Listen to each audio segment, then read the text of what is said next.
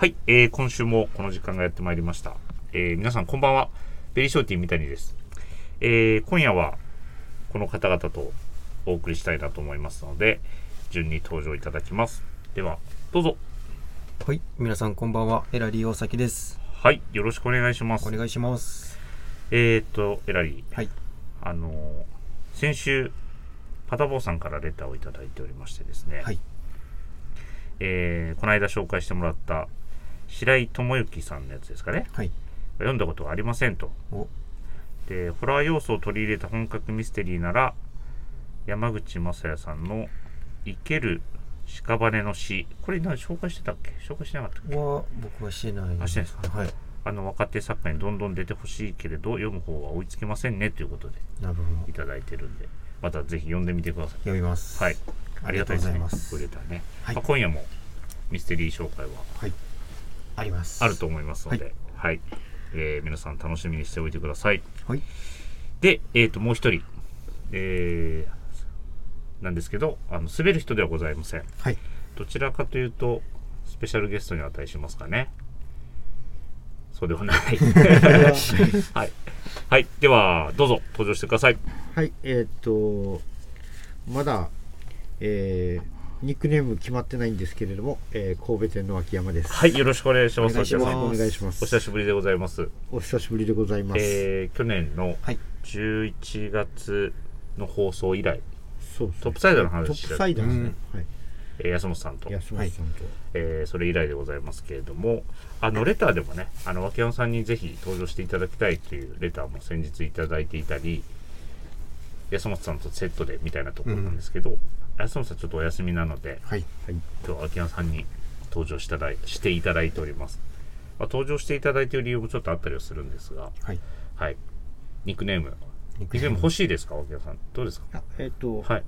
ちょっと後々決めていあ、ちょっと決めていきます。わ、はいはかいりました。でも通称、通称ワッキーって言われてますもんね。確かそうにで。すね。それじゃダメですか。いや、えつけー、ましょうか、じやゃっぱ何々脇山みあ。たあ、いなな。るほど、なるほど。そうですねあ、じゃあ、あの、リスナーの方、はい。もし、もう、秋田さんに会ったことない人も多いとは思うんですけれども、あの、こうお話の感じとか、うん。あの、スタイリングとか見ていただいて、はい。こういうニックネームがいいんじゃないかっていうのがある方は、ぜひ、レターでね、お待ちしてます。はいお待ちしております。お送りいただきたいなと思います。どんなのがいいとかありますか、秋田さん。どんなふい、どんな雰囲気のがいいとか、かっこいいやつがいいとか。かっこいいそうやでつ。すね。なんかもう、はい。ちょっと皆様のイメージに、一回は委ね、委ねて、 はい。まずはそこから。そうですねまずはそこからあのたくさん来てそこから選べるのが一番いいですよね。はい。じゃあ皆様よろしくお願いします。ははいい。で、えー、っとですね、レターを一件頂戴しております。えーパタボ三十六さんいつもありがとうございますあり。がとうございます。昨年の夏仕事上のミスをごまかすためにベリーショートにしたんですがそれ以来髪を伸ばしているにもかかわらず頭頂部の伸び方が遅いのが気になりますワンワンコパタボー36です、えー僕も一緒ですねどちらかというとミスをごまかすためにベリーショートにしたわけじゃないんですけれども、えー特に頭頂部は、えー伸びてきませんはい、えーさて今週 はご提案を1件田口さんも育休から復帰されてウエストメンバーも揃いました4月からビームスプラスウエストのオールナイトビームスプラス終了後に第2部としてアイススケーター長尾の、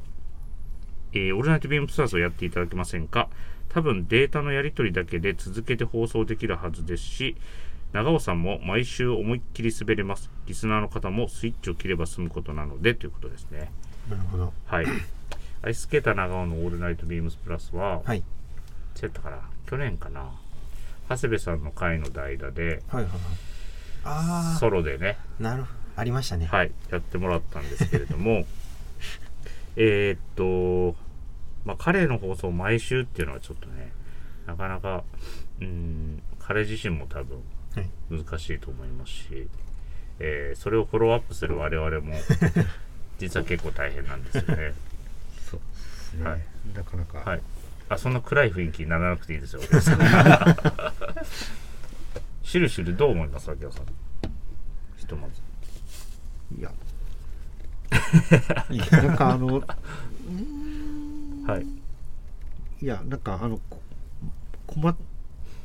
あのなんかええなかなかあのはい迷走してる部分が面白いです、はいはいはい、はいうんそういうことですね。あのその瞑想ぶりをあのまあ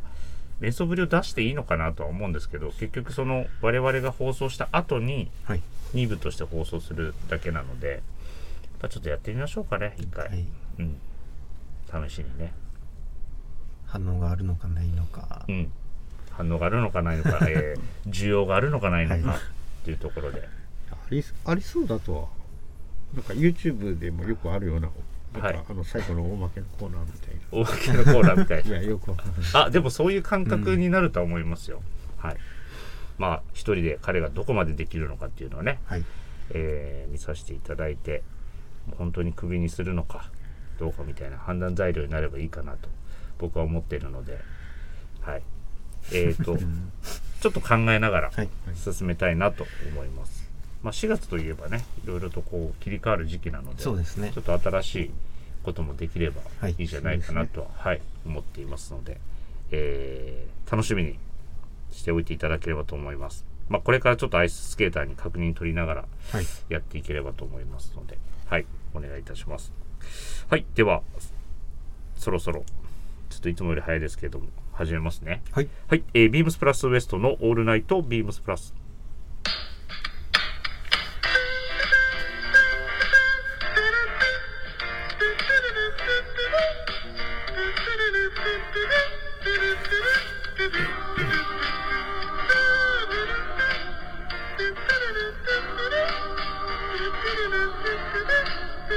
Thank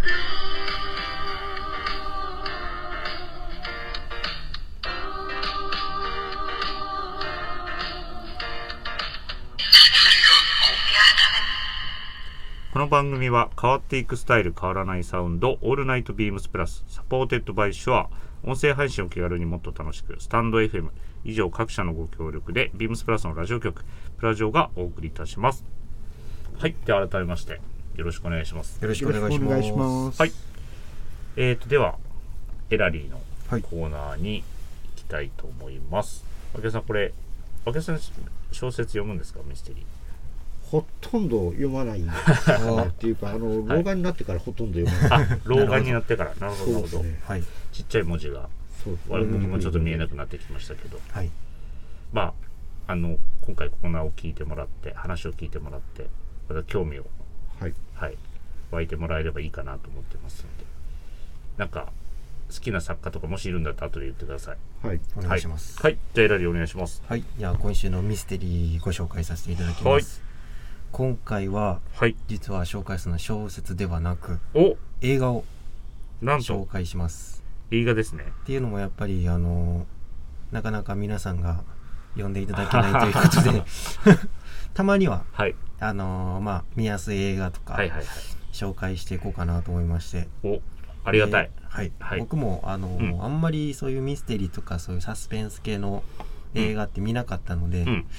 実際見てみて、はいはいなんかまあ見やすかったっていうのもありますし、うんその小説では感じないよ、うん。感じられないような、うん。まあ、臨場感とか、うん。んそういうのも味わえ、てよかったので、うんまあ、映画も、うん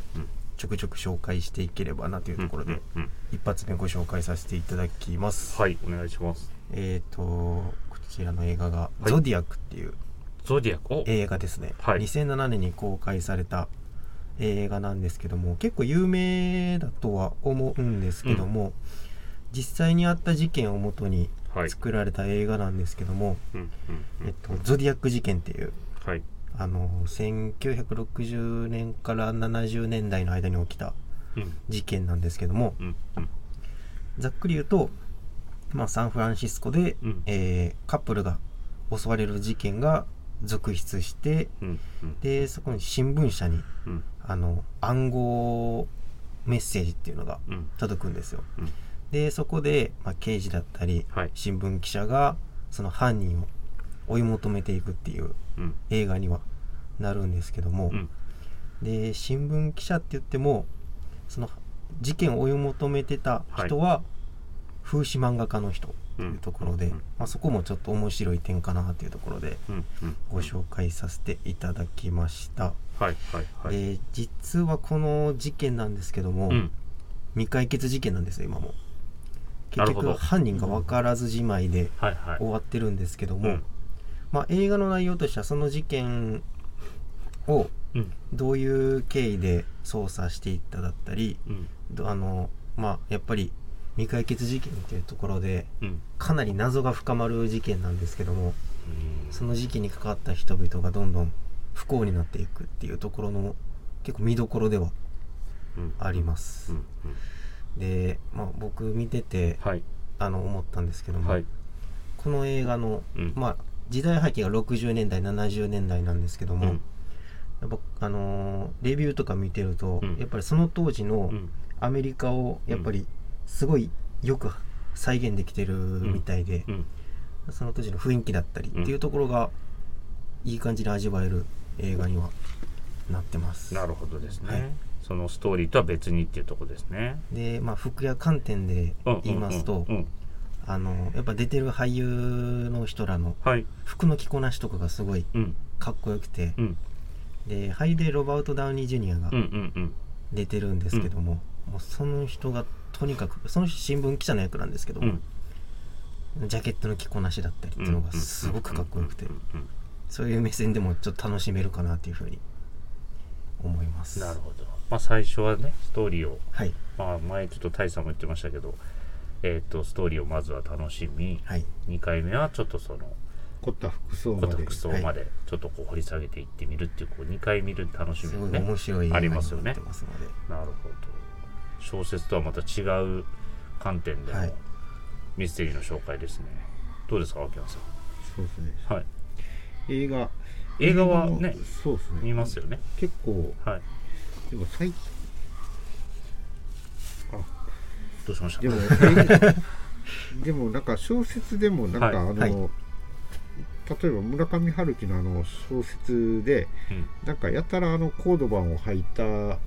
あの靴とかの主人公が出てくるんですけど、まあはいそういう時っうてん結構あの割と読んじゃうかもっていうああなる話いほはどいなんですね。秋山さんこうあのシューズ好きですもんねレザーシューズ、コード版得意にねそうですね。磨き上げ方がやっぱだいぶ違いますもんねでもあれを、はい実際磨いているわけではなくて、うんうんブブラシだけでうんなんかあの、うんちょっと仕上げているので、はいはいまあ、あの割とこまめにっていう、まはめい、にそんなに一生懸命じゃなくてあの、はいまあえーまたその話はあのちょっとはいあの別の時 にまたあの細かく説明します。全然してもらって大丈夫ですあよそうですかはいえっちろとせっかくなんで実はあの布結構あの光らそうと思ったら、はいはいあの布であの結構磨いて光らそうとしてる人が、まああのうんん多いと思うんですけど、まはいあ、僕も最初そうだったんで、はいでもあの一応あのまあシューズケアでもあの、うコード版用じゃなくてあのある一定のあのクリームレをザーあがのいろんなのに使えるレザーのクリームはい、はいをあのちょっと割とチョイスしていけば、うんあのあとは塗ってヤギ側の、うんあのヤギ側じゃないあのヤギのブラシ毛のついたブラシってあのヤギってあの多分えー大体ホコリを落とすブラシってあの馬のホースブラシが多いと思うんですけどヤギはもう一段柔らかくて、はいこうあのそれをなぞってるだけで結構光沢が出てくるんですよ、ううんうんうんで僕は面倒くさがり嫌なので、うんあのちょっとあのクリームを塗ってからちょっともうブラッシングで押し広げるだけにしてるとはい意外と光沢が出るのなるでほどうん、はいあのだいぶ光ってますよでも確秋かに山さんのシューズ綺麗に光ってますよね鏡でいつもチェックしてるでしょ秋山さんだっていえいえまああのであのそういう形でやっているので、はいあの割とあのかかえってちょっとそういうことやっているだけで意外と持つんですよ、なるほどなただしあの、はいなんか真剣に磨いたみたいな感じで、はいあの日にちは持たないんですけど、うんまああうんの履く前にちょっとまたやると、はいまたすごい光ってくるのうーで、んまあそのブラシのやっぱりあれですかね毛の質もやっぱり大事っちゃ大事かもしれないですねそれだけ大きいあの僕意は外結と、構ま布で磨き上げちゃうんで、うはいんあ、布の方があのなんかちゃんとやったらあの持続光一回ガッとやってしまうと、まあまあまあの持続する力があるのでははいいあのまああの使い分けてっていうところですねわかりました、はいありがあとうりがごとうざございいますますミステリーの話がすいませんシューズの話が出てしまいました が改めてはい今週のミステリーはゾディアックはいはいこれは、えー本を読まないウエストメンバーにもはいぜひぴったりでございますのやでっぱりその、はい映画って、はいまあ、その当時の時代背景もあると思うんですけども、僕が好きな映画のシーンっていうのが、うんやっぱりそのタバコを吸うシーンなんですよ、うんうんうんあのやっぱ俳優が、うんあの、まあ、街とかでタバコを吸うシーンっていうのがすごいかっこよくて、まあ、仕草とかね火をつける仕草とかね、やっぱそういうのは小説ではやっぱりはい、はいなかなか想像しがたいというか、うんうんうんかっこいいと思いにくいところではあるのうんで、うんうんなんかそういったところも楽しめる映画にはなるかなというふうには、まあ、葉巻だとか、はいまあ、今ちょっと電子タバコも多い時代ではございますが、はい紙巻きタバコっていうのはねうん、いいですよねちょっとこうくしゃっとこう潰れかけたそうですね紙袋から出すタバコみたいなところもね、僕はちょっともうタバコやめちゃいましたけどお二人は僕も電子あタいいバのコかにああーはいそうか、はい紙巻きじゃなくなりましたっけそうですねまあはいちょっと今もう街中ではいするのもなかなかなあかなかそうですね,、まあそうですねもうなダんメかなんで、はいはいはいはいのーまあそういう映画でなんはかいそういうのを、うんうんうんなんか楽しむのいいっすよねうんってういう、んうんうんだからそのもうもうさすがに吸いたくはないですけど、はいやめてすぐとかは、はいそういうなんか誰かが吸ってるのを見たりとかしてこうかっこいいなと思うとね、うんついつい吸いたくなるっていうのもありましたけどね、なるほどはい、僕はね茶色のフィルターにこだわってたんですよ、ああはいはいはいはい、うはいん、茶色のフィルターは男らしくてかっこいいと思ってたんでなのでまあラッキーストライクとか、はいはいはいみんなよく吸ってるアメリカンスピリットなるほどああ茶色っすもんね茶色、そうそうそうは結構ねこだわってましたよ、はい、どうでもいい話です けどは僕もあのラッキーストライク、はいキャメル、いあでキャメル吸ってましたねあー中田さんめっちゃ吸ってで、たはいやっぱりちょっとアメリカっぽい雰囲気をってまあでもはい冷静に考えたらキャメルってあの日本タバコも売ってたんでうんうもんともとあうのん僕が吸ってた時代は、はいなんかあの全然アメリカ関係なかったんですけど、はいはいまあちょっとそういうので、うんでそれがなくなったらちょっとあの、マイナーなタバコだったんであの、はい売ってなかったらちょっとラークを代用するっていうああーなはいはいるほどはいはいそういう感じでしたね。確かにいろんなのを吸ってた記憶はありましたよ、うん沖縄さんはね、はい、まあ肩身が狭いといえどはいあのーマナーさえ守れば、そうですねはい、 大丈夫だと思うんで、はいはいたのまあ、嗜好品としてねはい楽しんでもらえればと思いますはい健康には気をつけてそうですはい、はい、変なまとめ方になりました、ははいいでは今週のウィークリーテーマに参ります、はいえー、ビームスプラス春のカバン祭りよっ春はカバン、バンカバン。あんまりみんな歌ってなかったんで歌ってみま した。はい、えー3月17日から4月2日まで、えーブリーフィングモアバリエーションがビームスプラス有楽町とビームス梅田で開催中。パンもカバンもいろんな種類があるから楽しい。今週はあなたが好きなカバンの種類を教えてくださいということですね。あのーまあ、カバンの話に行く前に、はいパン、神戸といえばパンですよね。確かに美味しいですね。ね、パン屋さん有めっ名なパン屋さんが多いですね多いよね。はいこのビームス神戸があるクレフィーの周りにもはいたくさんありますし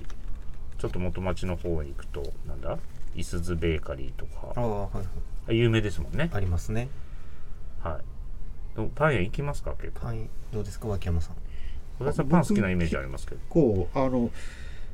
宿川とか苦楽園の近くに住んでるんですけど、あのそこもうんあの結構パン屋さんが乱立してるんですけど、うんうんほとんどまあ美味しいんですよ。うんねどこで買ってもみたいなのありますよねそうですね。なんか結構惣菜パンとかのはいはいとこだったらここであの、うんもうあうのん、うんハード系のパンだったらここってはい結はい構はいはい使い分けあの混んでたらあの、うんうんちょっとあのちょっと人通りの少ないんですけど、うん絶対そこも美味しいこはいことかっていうふうにうんうん結構使い分けができてますね、たくさんあるとそういうそういうのができていいですよねはい、昨日お花見でちょろっと回ったんですけど、はい、あのやっぱりどこのパン屋さんもうんうんうん盛況で並んでるんですけど、はいはいあのまあちょっとあのそこから離れたところでちょっとパンを買って、うんうんうんうんえーちょっとお花見をプチお花見をさせていただきましたいいじなるほど。もうだいぶ多いですか宿側の方も七分咲きで、はいなんかちょっと天気が微妙だったんで、まあそねこまで最近ね、まあ、先週あのアイススケーター長尾おすすめスポット。はい、あの超メジャーなんですけど 花見スポットとして宿側をあの紹介してくれてたので何でしたっけ宿川または苦楽園でしたっけ宿側また比べうわかぶっちゃったないやいやででででかぶるのは全然大丈夫であ の秋山さん実際あのす住まわれてるんでなんかねあの説得力あるんですけど、はいアイスはなんかうんほんまかなって思うところがあるんで、ね、確かに。ねはい、まあまあでもちょっと天気がね最近関西も雨降ったりですけど、うんぼちぼちね満開に近づいていってるんで、はいまあ天気良くなればお花見もこれからかなという感じですねはいあれですよねあのエラリーが通ってた大学のはい。最寄り駅の近辺に僕住んでるんですけどはい。あの辺もパン屋めっちゃありますもんねパン屋多いですあのね。坂のとことかね、はい。行ったことはないですけども、パン屋何は多いで何す個。か何個かですねはい。あのーそんな頻繁には買わないですけど、はい困ることがないっていうのはすごいありがたいですね、うんそうですねうん。何パンが一番好きですか。私は、はいあのどっちかっていうと甘いのも嫌いじゃないですけど、はい惣菜パン系ですかね、うん。なんかベーコン乗ってるやつとか、はいはいはいはい。 何々パンとは特に決まってはないですけど、うんだからそういうそうですね、はい僕もお酒と一緒に行けるやつみたい な、なるほど。はい、あの結構好きですけどねはい。はい、はい、失礼しましたあのカバンの話をしないといけないのに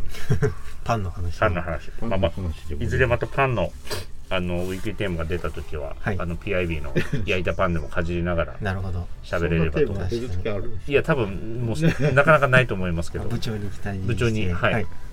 あのちょっとヒントを部長に、ははいい与えながらお願いし進まめすたいなと、はい、思います。はい、では、カバンですね。はい。どうでしょう、エラリー。僕もうはイメージは結構僕ついてるんですけど、エラリーの。うん僕がもう常は々い通勤で使ってるのは、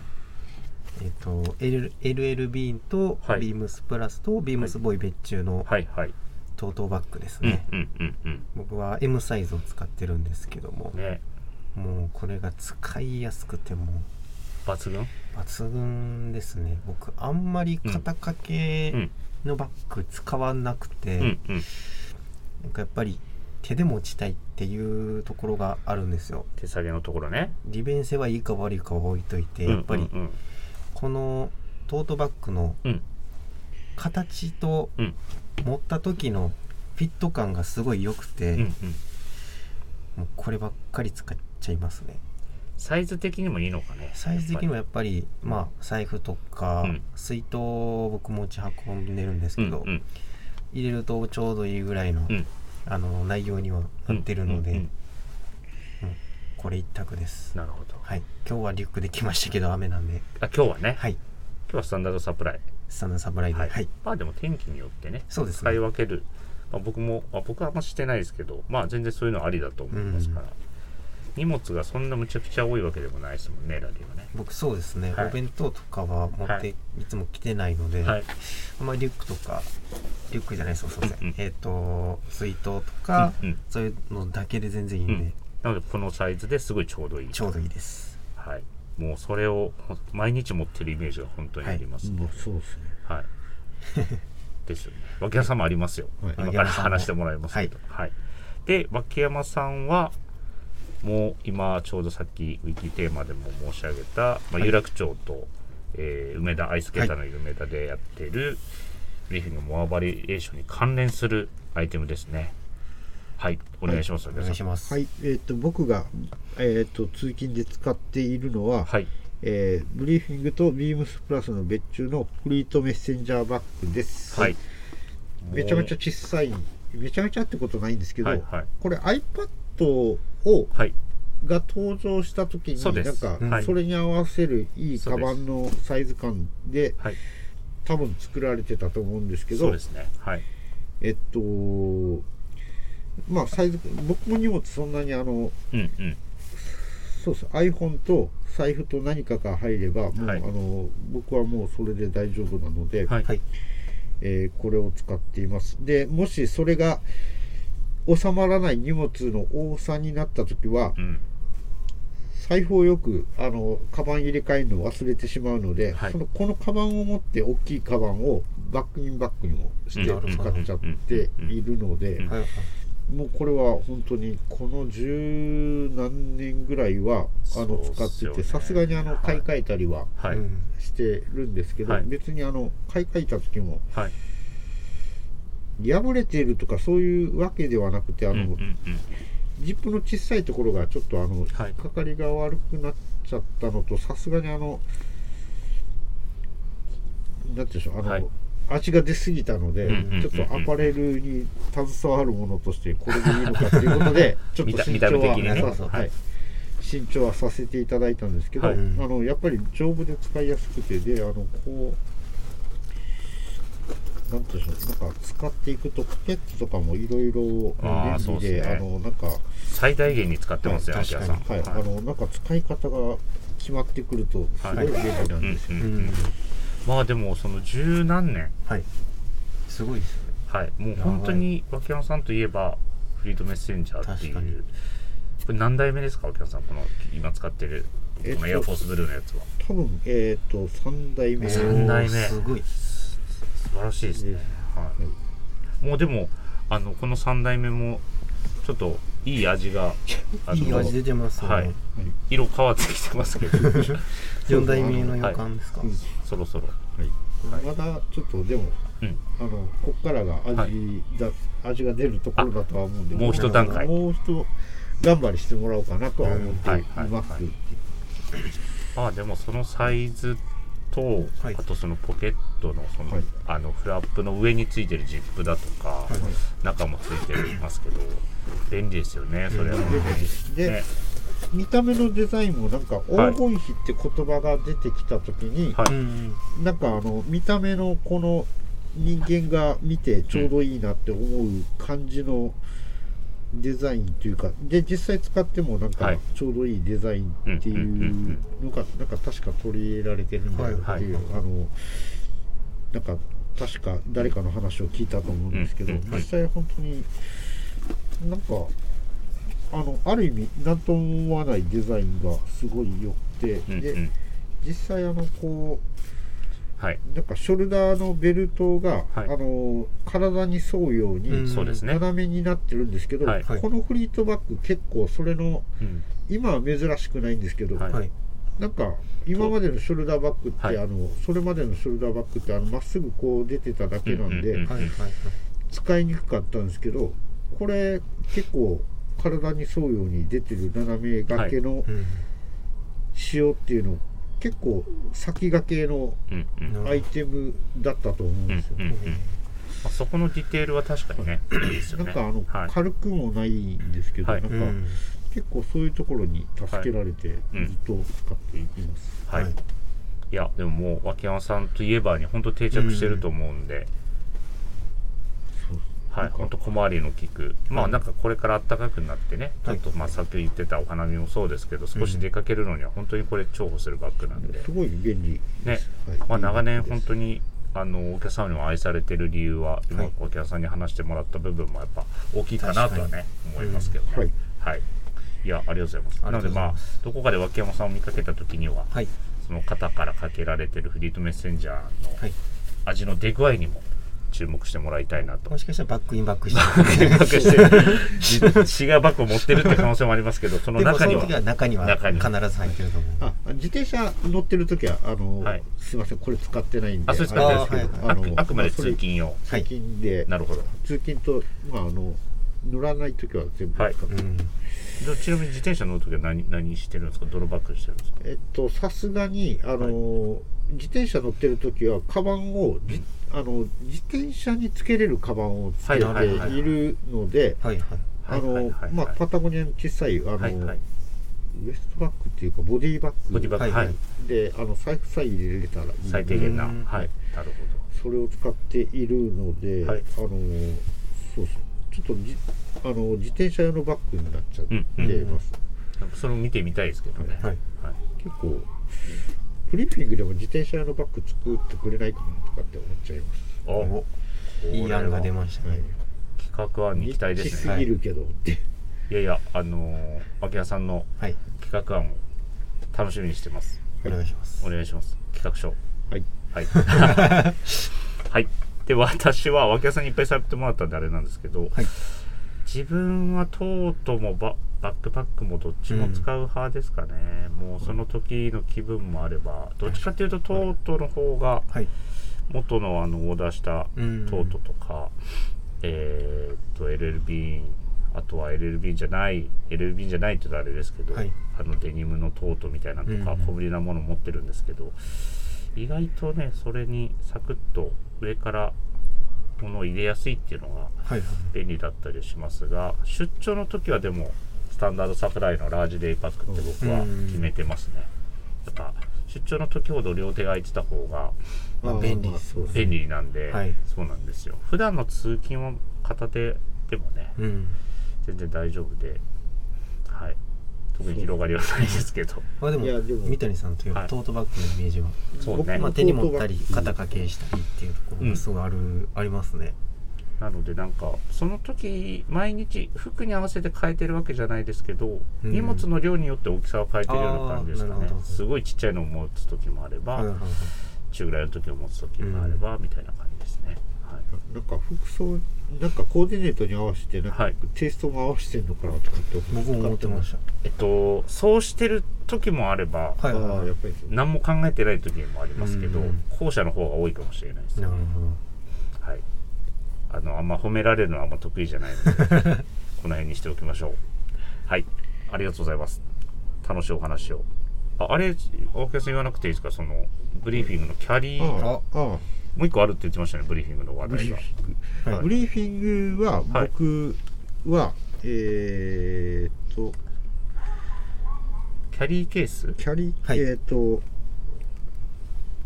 別注の、えーっとネイビーの、えーっとうんうんうん。ハードケースのあの辞キ典。ャリーバッグ、はいはいコロコロがついているあの,、はいあの旅行とかで結構あの旅行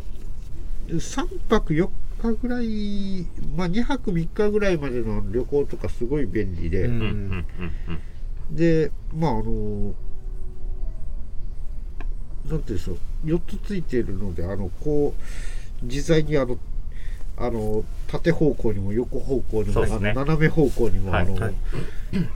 やっててあの邪魔にならない感じで、うんあのそうですねなんかすごい便利だなっていううん。感じと、うんうんあとまあ頑丈でっていうので、はいはいあの旅行には絶対使ってもらってて。うんうんであのただあの一つ欠点を言うと、はいあの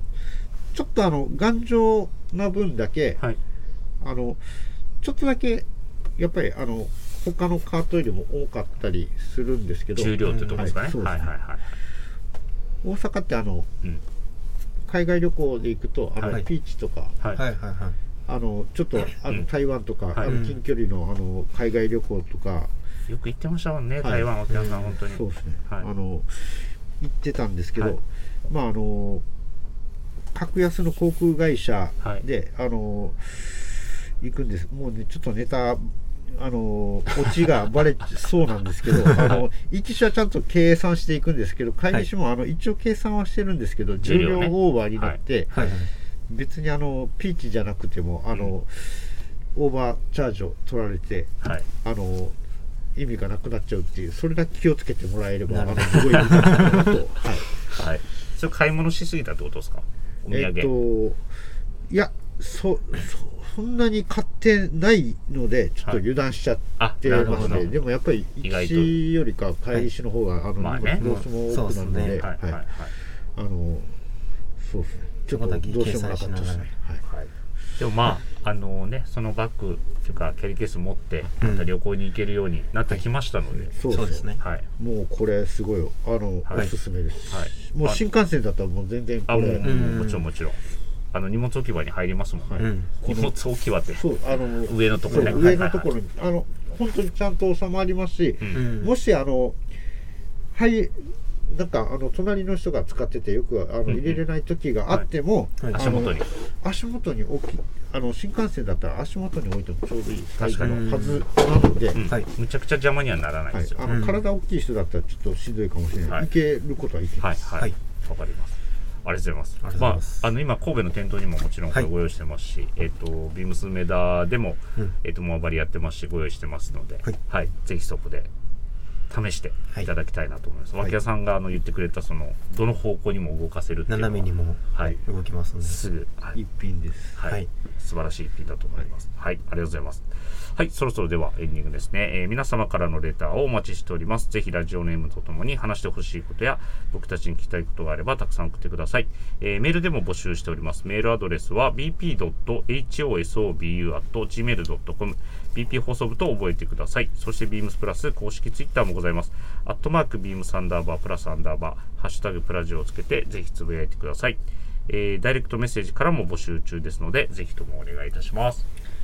はい。じゃあ、はい竹谷さん、今日はありがとうございましたあり。がとうございましたありがとうございましたまたちょくちょくはい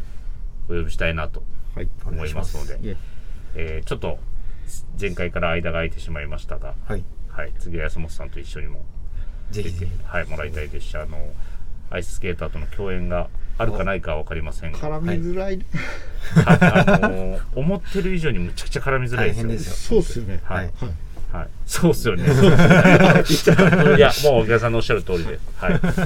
で、まあら僕も、はあいの。絡みづらいとは思うんですけど、いやいやいや、いそんなそんなやいや全然そ全んなこと然。ないですいろいろ話していただいてありがはといござういます。ありがとうございますで、来週は、えっ、と、もう4月に入りますので、はいえっ、と、冒頭、パタボーさんからいただいてたレターの通りはいになるのかどうかっ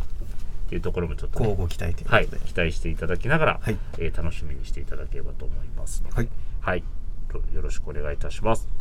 では、えー今週はこの辺で皆様ありがとうございました。ありがとうございましたまあおおやすみなさいませ。やすみなさいまおやすみなさせい